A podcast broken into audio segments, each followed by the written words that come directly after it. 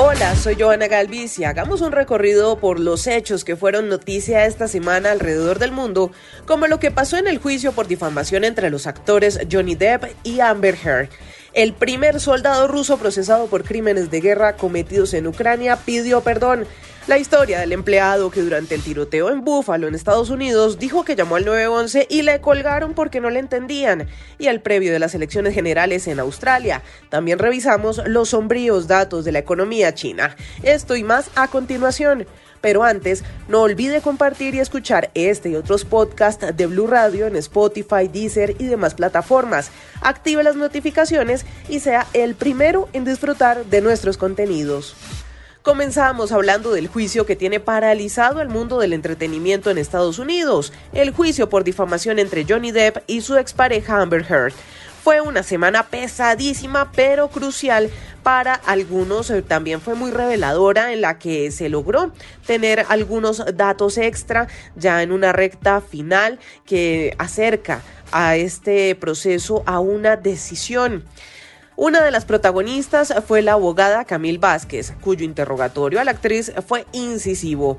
Heard, de 36 años, rechazó las acusaciones de ser la instigadora de la violencia en la pareja en un matrimonio que duró de 2015 a 2017. Respectfully, that's not my question. As of today, you have not paid 3.5 million dollars of your own money to the ACLU. Yes or no? I have not yet. Luego pasó al estrado Whitney Enríquez. Su testimonio es considerado uno de los más importantes ya que es la hermana de Amber Heard y declaró que fue testigo de cómo Johnny Depp golpeó repetidamente en el rostro a la actriz durante una discusión durante una discusión de la pareja en marzo de 2015. Enríquez corroboró así la versión de su hermana ante la corte de Fairfax, Virginia. Because again, when he was sober, things were wonderful. When they weren't, when he wasn't sober, they were terrible, sure, but we all thought that he was just going to get better. We all wanted to just see the other side of that. También habló una exnovia de Depp, la actriz Ellen Barkin. En un testimonio pregrabado dijo que el actor era celoso, controlador y se emborrachaba con frecuencia, cosas que pudo evidenciar eh, durante la corta relación que tuvieron cuando eran más jóvenes. Recordemos que la estrella de la franquicia Piratas del Caribe acusa a su ex de arruinar su reputación y carrera por eh, la publicación de un artículo en el Washington Post en 2018 en la que Amber Heard se describe a sí misma como una figura pública que representa el abuso doméstico. Cambiamos de tema y vamos con una historia. ¿Qué haría usted si está en una emergencia y el operador del 911 le cuelga el teléfono? Fue lo que le pasó a un trabajador del supermercado en Buffalo, Nueva York, en medio del tiroteo que dejó 10 personas muertas.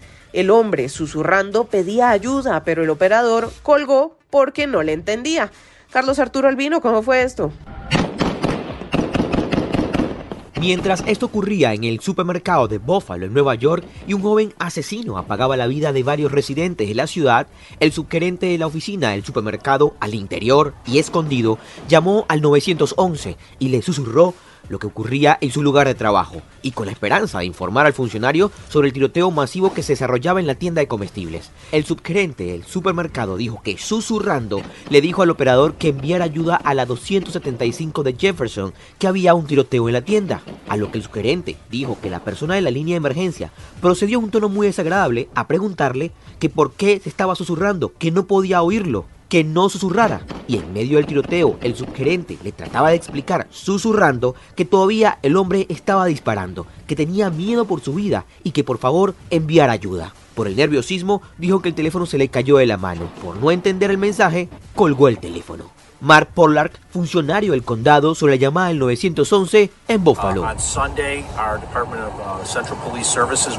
uh, Dice que el operador fue inapropiado y que el Departamento de Servicios de Centrales de la Policía revisó todas las llamadas asociadas a ese día, así que ese día identificaron esa llamada con el problema asociado al operador y que era completamente inaceptable. En las últimas horas, el individuo fue puesto en licencia administrativa en espera de una audiencia que se llevará a cabo el 30 de mayo, pero sin duda alguna quieren despedir al operador que tomó la llamada al 911.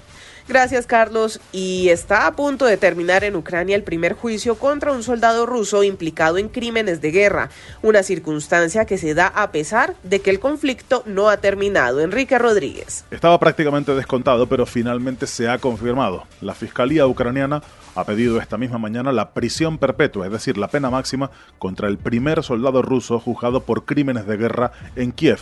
Se le acusa de haber matado a un civil desarmado el pasado mes de febrero. El sargento Vadim Shishimarin, de 21 años, dijo en el tribunal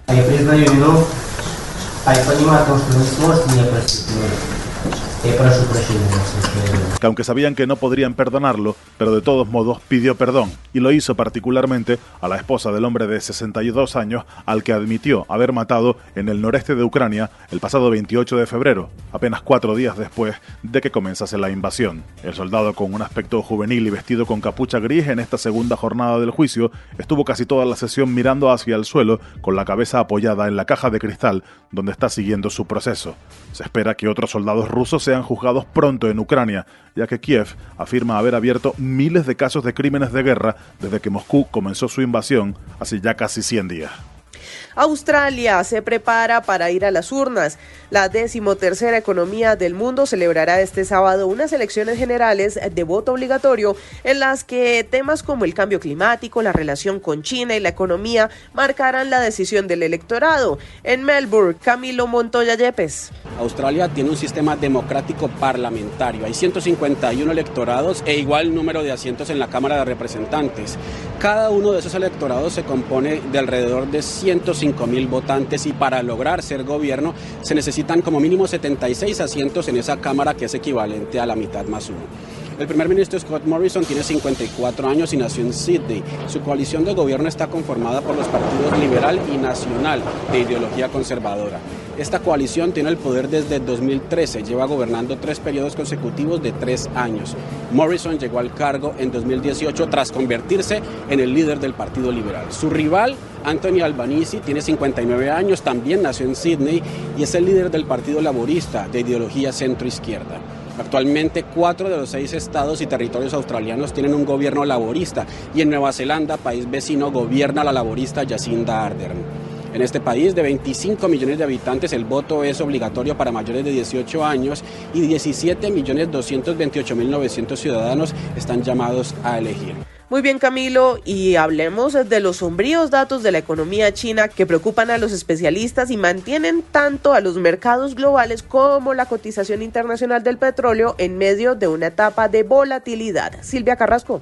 La actividad minorista y fabril de China cayó bruscamente en el pasado mes de abril, que fue cuando las autoridades chinas impusieron bloqueos totales o parciales en los principales centros de todo el país, incluida la ciudad más poblada de Shanghái y la capital Pekín, para evitar la propagación del COVID-19. Eso dejó a los trabajadores y a los consumidores confinados en casa, por lo que la producción y la venta de bienes se desplomó, pero también se ralentizó las cadenas de suministros. Las ventas minoristas en abril se contrajeron un 11,1% respecto del año anterior, la mayor contracción desde marzo de 2020. En tanto, la producción de las fábricas cayó un 2,9% respecto del año anterior. Se estima que en total son 46 ciudades en China las que están confinadas, afectando las compras, la producción de fábricas y el uso de la energía y por lo tanto también la compra de materias primas. Gracias Silvia y no olvide compartir y escuchar este y otros podcasts de Blue Radio en Spotify, Deezer y demás plataformas. Active las notificaciones y disfrute de nuestros contenidos en cualquier lugar y momento del día.